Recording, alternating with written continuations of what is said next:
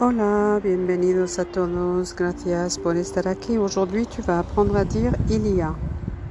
Il y a se dit hay en espagnol. Et pour évoquer le temps, on dit hace. Ejemplo, hay mucha gente en el parque. Il y a beaucoup de monde dans le parc.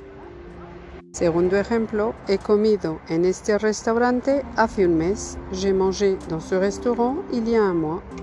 L'exclamation que hay, ça veut dire? Comment vas-tu?